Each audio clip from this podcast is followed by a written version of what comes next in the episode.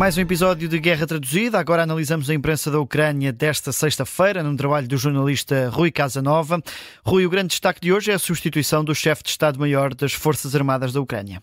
Sim, aqui é muito interessante porque hum, é, é algo surpreendente o facto de, de, da tal entrevista de Vladimir Putin a Tucker Carlson, o jornalista norte-americano, não estar em destaque na, na, imprensa ucraniana. Quando vamos aos sites um, e aos jornais de hoje da Ucrânia, não há qualquer referência uh, a esta entrevista, diria que é algo surpreendente. O grande destaque é esta substituição do chefe de Estado-Maior das Forças Armadas da Ucrânia ao fim de vários meses de especulação. A confirmação chegou ontem. Valery Jaluzny foi demitido, é substituído por Alexander Sirsky. É o tema manchete em todos os jornais, também em destaque nas televisões da Ucrânia. O canal TSN, por exemplo, destaca a primeira declaração de Sirsky, já no novo cargo. Numa publicação na rede social Telegram, começa por agradecer aos irmãos e irmãs com quem luta diariamente no terreno e elenca depois os desafios no próximo cargo, promete um planeamento claro e detalhado das operações no terreno, diz que o bem-estar dos militares é uma prioridade indiscutível e promete também novas soluções técnicas para esta guerra frente à Rússia. A Dinamarca deixa, entretanto, o alerta de que a Rússia pode atacar território da NATO nos próximos anos. A Rússia pode atacar a NATO dentro de 3 a 5 anos, isto porque as capacidades de produção de armas de Moscou aumentaram significativamente. É o alerta deixado um, pelo Ministro da Defesa da Dinamarca, citado pelo jornal RBK Ucrânia. Ao mesmo tempo, o Ministro garante que a Dinamarca vai estar pronta para responder a essa eventualidade.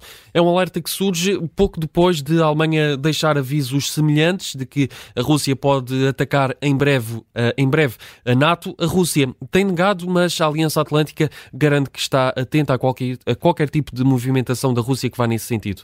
E, entretanto, a Finlândia anunciou um novo pacote de ajuda militar à Ucrânia. Sim, é, eh, este tipo de notícias está sempre em destaque na, na imprensa ucraniana. Eh, hoje não é exceção. A Finlândia acaba de aprovar o 22º pacote de ajuda de defesa à Ucrânia. Eh, tem um valor de cerca de 190 milhões de euros. Um anúncio feito pelo Ministério da Defesa finlandês, aqui citado pelo jornal online Kiev Independent. Ao todo, desde o início da guerra, a Finlândia já deu à Ucrânia, em ajuda militar, quase 2 mil milhões de euros, eh, tal como aconteceu com os pacotes de ajuda anteriores. Helsínquia não divulga detalhes sobre o conteúdo ou os prazos de entrega por eh, razões de, de segurança. Ainda assim, é uma notícia em destaque na imprensa ucraniana de hoje. Mais um pacote de ajuda militar da Finlândia a caminho de Kiev. E no terreno, a agência Interfax eh, da Ucrânia dá destaque às operações das últimas 24 horas. Sim, Interfax uh, cita aqui um relatório um, ehm, do Estado-Maior-General das Forças Armadas da Ucrânia semelhante ao que falámos há bocado no episódio anterior de Guerra Traduzida versão Rússia. O exército ucraniano, nas últimas 24 horas, afirma que eliminou, é sempre esta a expressão utilizada de ambos os lados, 910 inimigos, ou seja, 910 soldados russos.